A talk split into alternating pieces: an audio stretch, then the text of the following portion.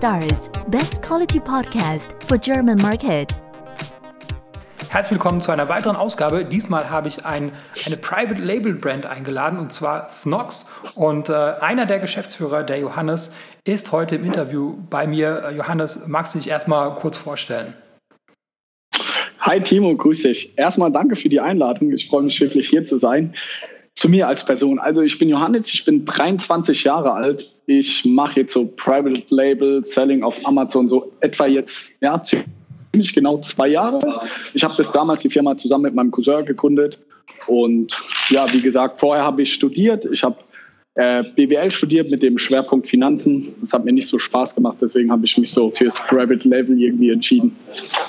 Genau, und du machst ja die, die Marke Snox. Was, was heißt eigentlich Snox? Ja.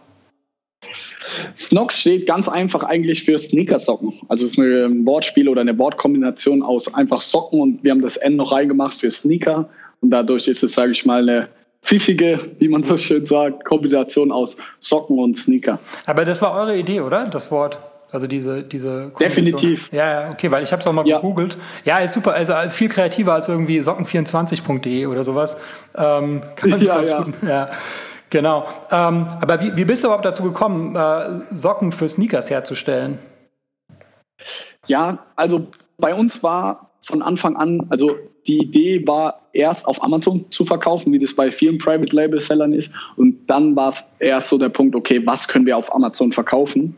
Und ich selber privat bin einfach ein super großer Sneaker-Fan. Und so die ganze Zeit nebenbei habe ich auch mit Sneakern gehandelt, habe die gekauft, verkauft so teure Sneakern, war da voll, sage ich mal, in dieser Szene drin. Und so kam es, dass ich halt ein neues Paar Sneaker hatte. Und dann habe ich gesagt, okay, ich brauche dafür die passenden Socken. Und war ich mit meiner Mutter damals, vor zwei Jahren oder zweieinhalb ist es jetzt inzwischen sogar schon, war ich im Snipes gestanden und wollte mir halt solche Socken kaufen. Und ich stand original im Laden und habe gesagt, boah, die sind teuer. Das waren, glaube zwei Paar für 15 Euro. Hat zu meiner Mutter gesagt, ey, ich kaufe die einfach bei Amazon, da gibt's alles, es ist auch noch günstiger stand im Laden, habe mein Handy rausgeholt, habe auf Amazon nach diesen Sneakersocken gesucht und sie gab es einfach nicht, beziehungsweise nur so scheiß China-Produkte. Und dann habe ich gesagt, ey, ich weiß, was ich auf Amazon verkaufen will. Ah, okay, also praktisch aus, aus dem eigenen Need heraus gewachsen. Das ist schon mal sehr cool. Und auch noch ein Produkt, äh, mit dem du dich auch äh, identifizieren kannst. Also das sind schon mal gute Voraussetzungen, glaube ich. ähm, wenn man sonst so was so Private Label Seller machen, ist ja, ist ja eher so umgekehrt, ne? dass man irgendwie schaut, äh, ja. wo, wo kann man was verkaufen. Aber bei, bei dir ja, ist da ein bisschen Passion auch dabei. Finde ich sehr cool. Ähm, Du sagst jetzt, seit, seit wann machst du das? Seit, seit zwei Jahren hast du gesagt, oder? Verkaufst du die, oder hast du mit der Marke an? Genau. Mhm. also online sind wir gegangen im August 2016, also jetzt fast ziemlich genau zwei Jahre. Okay. Und ähm, kannst du mal sagen, wie, wie weit ihr jetzt seid? Also das heißt, wo, wo verkauft ihr, wie, viel, wie viele Marktplätze, ähm, so dass man so ein mhm. Gefühl dafür bekommt, wie groß das Ganze jetzt ist nach zwei Jahren? Genau, also wir verkaufen, unser Hauptmarkt ist Deutschland, aber wir verkaufen auch in der UK und gerade gehen wir auch in die USA zusammen mit Amazon. Ähm, in Deutschland, also insgesamt haben wir einen Jahresumsatz von mehreren Millionen. Ähm, also wir haben auch 30 Produkte ungefähr online. In der UK haben wir auch einen gewissen Market Share schon erreicht. Ähm, es sind vier Vollzeitleute, die jetzt bei uns arbeiten und noch so elf, zwölf Teilzeit. Ja, so um ein Gefühl zu, dafür zu bekommen, wie wir jetzt in den zwei Jahren gewachsen sind. Ja, das ist schon ziemlich, ziemlich äh, stark gewachsen, würde ich sagen. Also in zwei Jahren äh, einen Millionenumsatz zu machen. Ähm, wie viel Prozent schätzt du davon ist Deutschland und wie viel, wie viel ist außerhalb von Deutschland? Mm, ich würde so sagen 80, 20. Aber ich glaube, dass das gerade aktuell sehr stark shiftet in die USA auch in, und auch in der UK, weil wir da sehr stark hinterher sind, weil wir da gerade in den USA sehen wir Riesenpotenzial und da, sage ich mal, investieren wir auch aktuell sehr viele Ressourcen, um dort entsprechend zu wachsen. Okay, jetzt hast du schon investieren gesagt. Das würde mich natürlich jetzt auch mal interessieren. Wie, wie habt ihr das bis jetzt finanziert? Ähm, wir haben damals die Firma mit ähm, 4000 Euro gestartet, das ist unser Stammkapital gewesen für unsere Firma. Und dann haben wir aber relativ schnell haben wir Fremdkapital von der Bank ähm, mit ins Boot geholt. Okay, musstest, musstest du Anteile abgeben oder, oder ist es einfach nur äh, Darlehen? Ganz, nee, einfach Darlehen. Also wir haben jetzt insgesamt schon drei Darlehen aufgenommen und ja, jetzt kommt hoffentlich bald das nächste. Also ja, es ist komplett unsere Firma. Wir haben keinen Investor oder irgendwas drin. Ja, das ist super. Das ist so am besten eigentlich. Ähm, ist, ist es schwer ähm, äh, an, an so ein Teil, weil du bist ja relativ jung, ja, du hast gesagt 23 ja. und die Firma an sich ist ja auch jung. Äh, Stelle ich mir jetzt ja. ganz schön schwer vor, ähm, da so eine Finanzierung zu bekommen, ohne dass man Anteile abgibt. Ähm, tatsächlich denken das viele, aber es ist eigentlich nicht so. Also wir haben auch Glück mit unserer Bank gehabt, da die ähm, für das Thema FBA sehr offen waren. Wir haben denen natürlich am Anfang erstmal im Detail erklären müssen, wie das Ganze funktioniert. Ähm, aber die haben von Anfang an an unsere Fähigkeiten auch als Gründer geglaubt und auch an das, was wir machen. Wir waren von Anfang an eigentlich echt profitabel. Wir konnten dem mit guten äh, Liquiditätsvorschauen und Rentervorschau konnten wir denen zeigen, okay, das Ganze hat Hand und Fuß, was wir da machen. Und dann haben wir natürlich mit kleineren Summen gestartet, Fremdkapital, und wurden dann nach und nach größer und haben dann auch alle Planzahlen eingehalten. Daher sage ich mal, hat man sich dem Ganzen auch irgendwo angenähert. Aber tendenziell kann ich das auch nur jedem FBA-Seller empfehlen, sich mal mit seiner Bank da auseinanderzusetzen, auch gerne mal zwei, drei andere Banken abzuklappern und zu schauen, wie denn die Bank, sage ich mal, eingestellt ist und ob die da Bock drauf hat. Also man muss sagen, bei uns war das relativ entspannt, würde ich sagen. Okay, ja, das hört sich ganz gut an. Also ich denke mal, dass das so die Voraussetzung ist, dass man halt seine Zahlen unter Kontrolle hat oder die halt irgendwie der, der Bank gut präsentieren kann. Ähm, würdest du mir da recht geben und, und, und wie habt ihr das dann hinbekommen, dass, dass ihr die Bank davon überzeugen konntet? Ja, definitiv. Also ich glaube aber auch, das ist eine generelle ganz, ganz wichtige Eigenschaft als Geschäftsführer. So, du musst deine Zahlen kennen und du musst dich auch gut verkaufen können. Und genauso war es eben bei der Bank. Du musstest die, die Idee und die Vision von deinem Unternehmen musstest du erstmal natürlich schlüssig erklären und was du machst, so diesen Business Case zeigen von FBA. Aber dann musstest du auch ganz genau darlegen, wie kannst du es jetzt schaffen, wenn du zum Beispiel jetzt 50.000 Euro aufnimmst, wie kannst du diese 50.000 auch möglichst gut in investieren, innerhalb von einem Jahr irgendwie dadurch mehr Umsatz erwirtschaften, mehr Gewinn und dann dein Darlehen eben auch zurückführen. Also du musst ganz genau wissen, wie sind deine Margen, wie sind deine, ähm, deine Kapitalbindungskosten, wie lang ist dein Kapital gebunden. Also das alle, diese ganzen KPIs musst du halt unter Kontrolle haben und genau wissen, ähm, wie das Ganze auch läuft. Und da wir beide, also sowohl Felix als auch ich, ähm, haben halt BWL studiert mit dem Schwerpunkt auch noch auf Finanzen. Dadurch waren wir natürlich schon vorgeprägt und hatten davon natürlich nochmal, würde ich sagen, mehr Ahnung als jetzt ein ähm, Anfänger. Wir wussten schon, worauf der Bank ankommt und haben uns dann natürlich auch damit intensiv auseinandergesetzt. Aber ich glaube wirklich, das kann jeder schaffen. Also wenn man sich mal damit mit dem Thema auseinandersetzt. Also das ist auch keine Raketenwissenschaft, was wir da gemacht haben.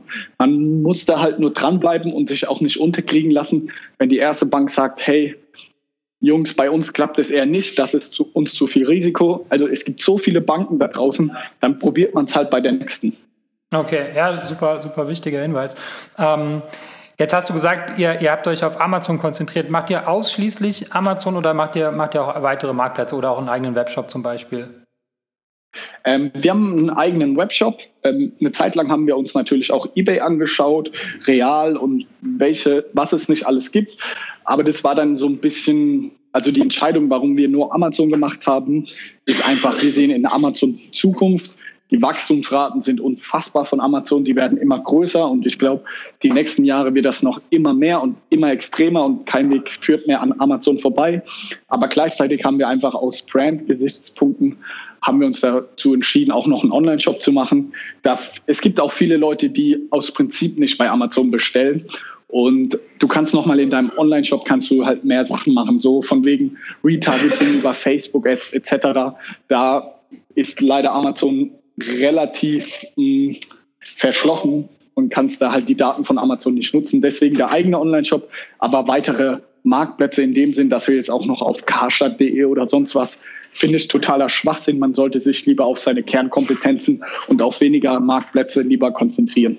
Ja, jetzt habe ich es schon öfters gehört. Also jetzt auch gerade im Zusammenhang mit, äh, mit, mit Dragonflip, wenn halt so die größten Deals sind halt diejenigen, die einfach gesagt haben, ich mache nur Amazon und mache halt irgendwie ein weiteres Land auf Amazon, weil es ist weniger Arbeit, als irgendwie einen weiteren kleinen Marktplatz innerhalb von Deutschland, ja. außerhalb von Amazon dazuzunehmen. Ähm, Finde ich, finde ich generell ja gut, aber ist natürlich riskant, aber andererseits ähm, ja, ist es auch irgendwie später mal ein, Luxusproblem, wenn man halt sagt, ja, wir sind irgendwie äh, sehr abhängig von Amazon, aber oder wie siehst du das mit der, mit der ganzen Abhängigkeit? Abhängigkeit ist natürlich ein großes Thema, auch mit ähm, Account gesperrt etc. Aber schon wenn du es schaffst, in verschiedenen Ländern zu äh, listen, zum Beispiel UK, USA oder sonst was, steht natürlich jedes Land so für sich alleine. Und zum Beispiel, wir hatten es jetzt auch, dass mal unser Seller-Account in der UK gesperrt war, aber unsere anderen Länder. Ähm, Lass mich raten, wegen der Umsatzsteuer-ID, oder? Genau, so wie ich sehe, halt das Pech hatte in diesem Moment. Scheiß Thematik. Aber was ich damit sagen will, klar, man ist abhängig von Amazon, aber wenn du einen eigenen Online-Shop hast, bist du abhängig von Facebook oder Google, weil du dort deinen Traffic generierst. Also oder ein Zulieferer von Daimler ist auch von Daimler abhängig. Also jeder ist irgendwie oder viele große Unternehmen sind halt von diesen DAX 30 Unternehmen oder von den ganz großen aus Amerika irgendwo abhängig. Man muss so das Beste draus machen und differenzieren ist wichtig, aber das kann man auch innerhalb von Amazon, dass man halt sagt, hey, ich gehe noch in andere Länder oder sonst was was meine Meinung auch ist, so andere Marktplätze innerhalb von Deutschland, das ist halt im Verhältnis des, also da geht halt einfach leider nichts. Also so vom Umsatz und das wird ja noch viel, viel schlimmer. Also ich glaube, sowas wie real, real.de, die gibt jetzt in der Form in drei bis fünf Jahren einfach nicht mehr geben, weil Amazon so viel Geld reinbuttert, solche Wachstumsraten haben und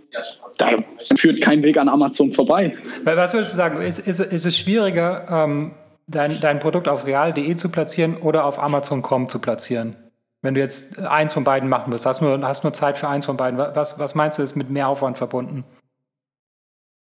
Ähm, jetzt vom zeitlichen Aufwand ist wahrscheinlich .com ähm, auf jeden Fall mehr, aber dafür kannst du auch, also die Amazon USA muss man sich mal überlegen, ist siebenmal so groß wie Amazon.de. Also das muss man sich erstmal klar machen. Also siebenmal so groß. Und real.de ist vielleicht ein, Zehntel von Amazon.de. Also sage ich mal grob gesagt, Amazon.com ist 70 mal so groß vom Umsatz und du hast vielleicht ein bisschen mehr Aufwand, genau, aber ja. hast natürlich auch viel, viel mehr Chance, wenn du dann nur auf ein Hauptkeyword irgendwie schaffst, mal auf der, unten auf der ersten Seite zu kommen, dann machst du ja schon so viel Umsatz wie in Deutschland. Also da steppt der Bär, sage ich immer. Naja, sehe ich auch so. Okay, sehr gut. Ähm, dann, genau, kannst du mal so ein bisschen über, über vielleicht Fehler sprechen, die du gemacht hast, ja, falls du welche gemacht hast oder irgendwelche Hürden, ja, äh, ja. oder war das alles easy von, von, von null auf äh, Millionen Umsatz in, in zwei Jahren? Nee, auf gar keinen Fall. Und jeder macht auch Fehler und das gehört dazu. Also wir haben auch schon ganz, ganz viel missgebaut. Ähm, ja, lustige Anekdote. Wir haben mal zum Beispiel auch einen Gutscheincode haben wir falsch eingestellt und dann war ein Tag lang konnte man alle unsere Produkte mit, 99 Prozent Rabatt bestellen. Oh. Also das war. Äh, war, war der dann irgendwie auf, auf, auf irgendeinem Schnäppchenportal oder? Äh, ja, MyDeals. Wir okay, hatten über 1000 schön, Grad. Ja. Ah, okay. ja, also wir waren dann auch komplett ausverkauft, alles out of stock. Ähm, also so Sachen passieren auch immer wieder. Strategisch keine Ahnung, im Nachhinein, wir haben halt am Anfang strategisch gesagt, okay, wir launchen erstmal so viel Produkte in unserer Nische in Deutschland, wie es irgendwie nur geht. Ähm, was, wo wir auch erfolgreich waren, aber jetzt im Nachhinein sage ich, okay, es wäre vielleicht besser gewesen, von Anfang an die Produkte gleich auf mehreren Marktplätzen irgendwie zu platzieren. Weiß man nicht. Also im Nachhinein ist man irgendwie immer schlauer, aber ich bin so voll der Optimist und sage so, aus den Fehlern lernt man und so ich sage immer, Felix und ich haben beide so eine gesunde Naivität. Wir probieren einfach alles aus und gucken einfach mal, wie es einfach läuft. Weil wenn du es nicht probierst für dich selber, dann kannst du auch nicht sagen, ob es klappt oder nicht. Und daher würde ich sagen, wir haben zahlreiche und richtig viele Fehler gemacht und werden das heute noch machen, werden morgen noch Fehler machen. Das gehört dazu. Ist einfach nur wichtig, so den, den Dampfer im Großen und Ganzen auf Kurs zu halten.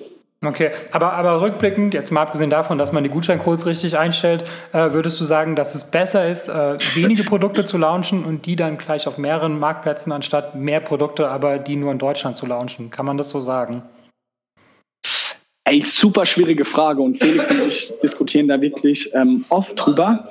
Ich würde tendenziell sagen, ja. Also ich habe viel, viel mehr Seller kennengelernt, die haben nur fünf Produkte, aber die auf jedem Marktplatz in dieser Welt und machen wirklich über 10, 20, 30 Millionen Umsatz damit.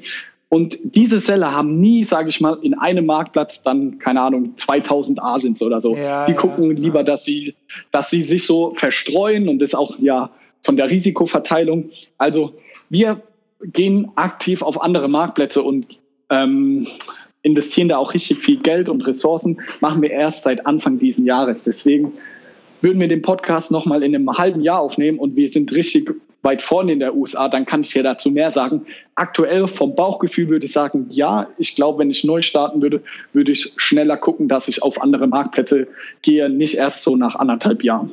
Okay, siehst du, dann, dann äh, wissen wir schon, was wir im halben Jahr für einen Podcast machen, nämlich äh, ja. USA oder sowas. Ähm, das ist schon mal gut. Und ja, ich denke mir auch, wenn man, also wenn jetzt Apple ein Amazon-Händler wäre, wie viel Asins hätte Apple? Ja? also ja. wahrscheinlich auch nur so eine Handvoll. Ähm, ja, geiles oder, Beispiel. Ja, oder Kawaii machen ja auch nicht so viele Produkte. Ja. Ähm, okay, ähm, dann Produktion. Ja, wo, wo, wo, wo bekommt ihr eure Ware her? Ganz klassisch in China, alles über Alibaba gesourced. Also dahingehend sind wir ganz klassische Private Label Seller, also so Was wie man sich vorstellt. Ja, ja, wir waren dreimal jetzt drüben, zwei oder dreimal. Also kann ich auch jedem nur empfehlen. Es ist immer ein Besuch wert. Es ist immer eine Gaudi, sage ich mal, zumindest mit unseren Produzenten. Also es ist immer wieder lustig und wir gehen jetzt wieder im so Ende September, Anfang Oktober und ich freue mich wirklich drauf. Also witzig okay. dort. Ja, super. Okay, dann das heißt, ähm, die, die, äh, die Innovation kommt praktisch durch die, durch die Vermarktung bei euch. Ähm, was, was sind da so, so eure Tipps äh, für diejenigen, die jetzt zuhören und vielleicht auch so eine Marke aufbauen wollen? Wie, wie habt ihr das geschafft, dass man, dass ihr, wenn ihr sagt, okay, die Produkte, die kann im Prinzip, können andere auch kaufen, aber irgendwie macht ja. es ja dann doch besser. Ähm, wie, wie schafft ihr das, ja. dass ihr die Produkte besser vermarktet?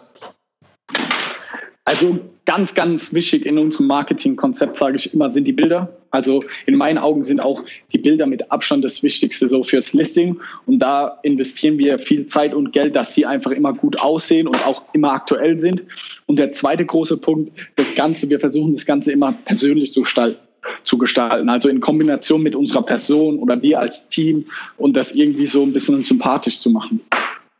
Okay. Ähm, habt ihr noch irgendwie externe äh, äh, Traffic-Quellen oder, oder Listen oder Followers, ähm, die, die dann wirklich Fans von eurer Marke sind oder, oder spielt sich das dann tatsächlich nur auf Amazon ab?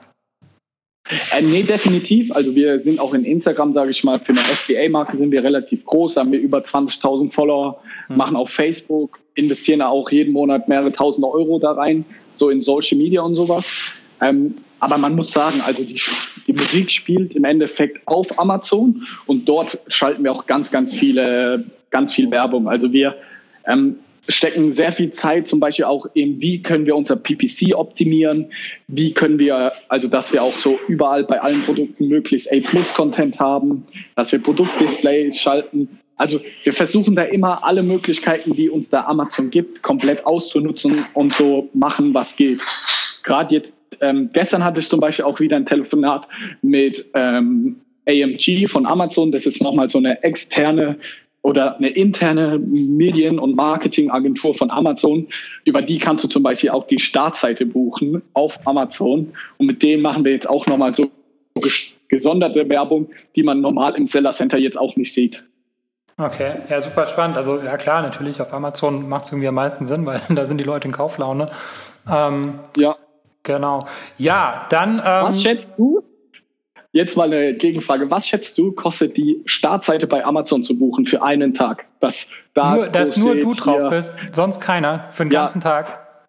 Und nur genau, de. Ähm, nur de. Das, nur de, dass du da schön Dragonflip groß steht. Oh, Was glaubst du? Ah, 100.000 Euro. 250. Krass, oder? Ja, gut, aber ist ja auch Amazon. Ja. Ja. ja, und tägliche Visits hat. Und, und habt ihr es gebucht nee, oder nicht? Nee, wir haben es nicht gebucht, da, aber tatsächlich. Nicht nochmal einen Kredit ähm, aufgenommen, hier für einen Tag, das lohnt sich.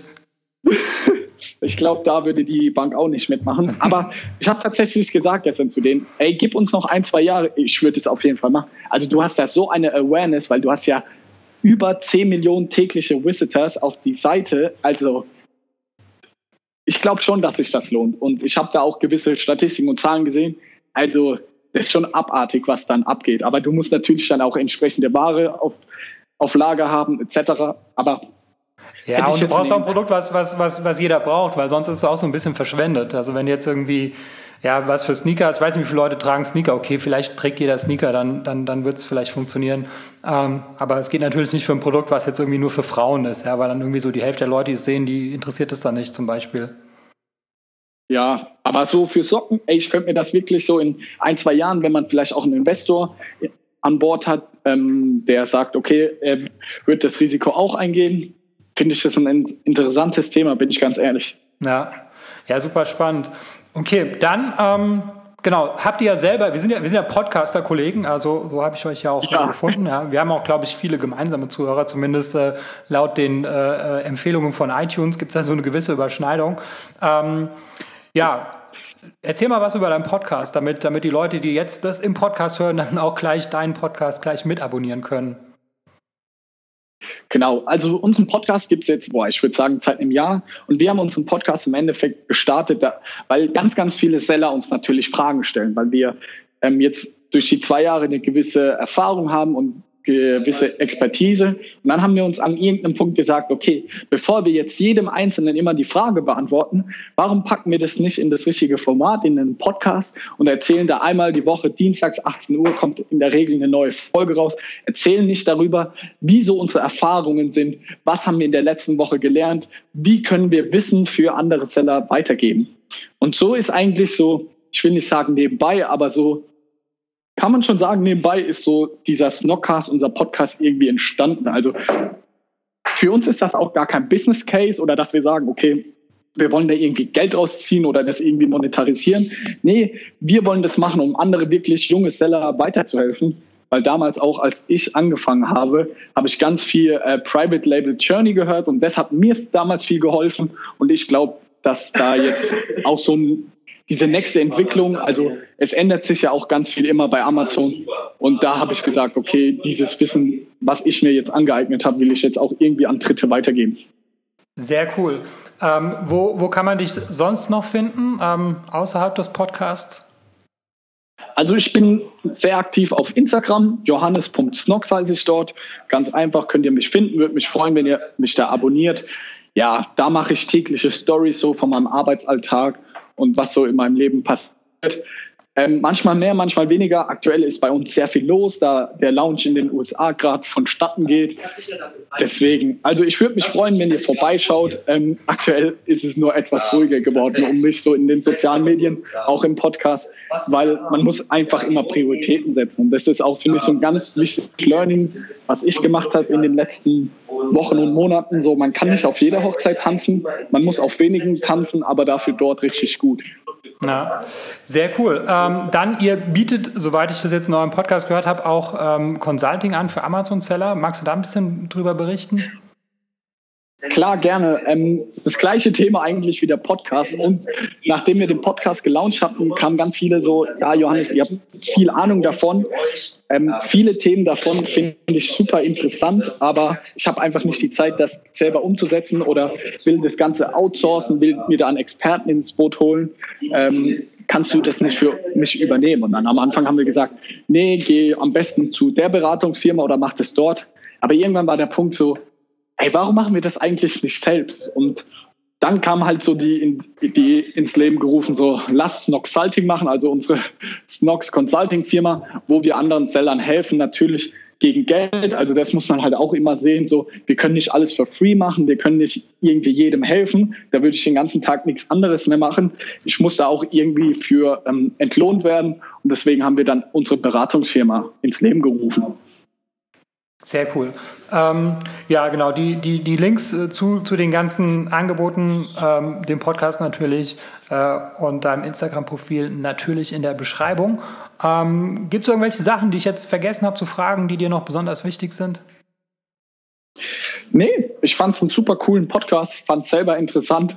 Auch immer, ich finde so Podcasts auch immer wieder schön, weil man dann nochmal so rückblickend so reflektieren kann, okay, was ist eigentlich so die letzten zwei Jahre passiert, so was hat man eigentlich alles gemacht und ich selber habe für meine Persönlichkeitsentwicklung durch ihren Podcast richtig viel gelernt, weil ich so manchmal dann mich reden gehört habe und dann in dem Moment habe ich überlegt, okay, entweder krass, ey cool, Johannes, dass du das gemacht hast. Und manchmal habe ich auch gedacht, so, wie du vorhin die Frage gestellt hast, so, ey, würde ich lieber hier ähm, Deutscher mehr Produkte machen, würde ich lieber in, mehr ins Ausland gehen.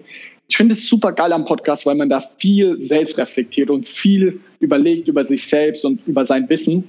Und deswegen finde ich das, den Podcast eine geile Sache. Und der zweite Punkt ist so, wir hätten uns zum Beispiel wahrscheinlich so auch nicht kennengelernt, hätten wir nicht beide unsere Podcasts gehabt. Also ich finde es auch einfach eine richtig coole so Networking-Methode, dass man einfach andere Leute kennenlernt, egal ob Seller sind oder was auch immer. Finde ich es einfach toll, weil man da echt mit, sich mit anderen Leuten connecten kann.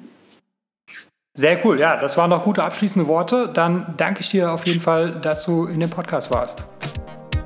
Ich habe zu danken.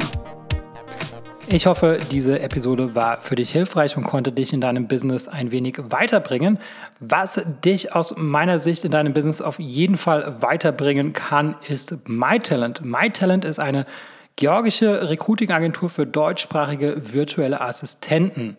Virtuelle Assistenten sind ortsunabhängige Mitarbeiter für wiederholbare Tätigkeiten wie beispielsweise Support oder Recherche oder auch das Kontaktieren von Influencern. Das sind alles Tätigkeiten, äh, die sind arbeitsintensiv und die solltest du als äh, Unternehmer nicht unbedingt selber machen und äh, dafür eignen sich generell virtuelle Assistenten. Im besten Fall äh, sprechen die virtuellen Assistenten natürlich Deutsch und im besten Fall zahlt man, weil sie eben ortsunabhängig sind, eben keine deutschen Gehälter, sondern lokale Gehälter.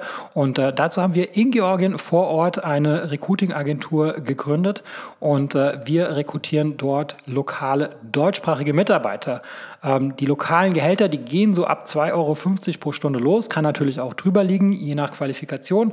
Aber ähm, auf jeden Fall profitierst du davon, dass die Lebenshaltungskosten in Georgien Georgien einfach sehr viel niedriger sind als in Deutschland und entsprechend sind natürlich auch die Gehaltserwartungen sehr viel niedriger. Wenn das für dich interessant ist und ich denke, Entlastung ist für jeden Unternehmer interessant, dann besuche uns auf mytalent.io und mach dort ein unverbindliches Gespräch aus. Und wenn du in dem Formular den Gutscheincode Podcast eingibst, dann bekommst du 50 Euro Rabatt auf unsere erste Rechnung.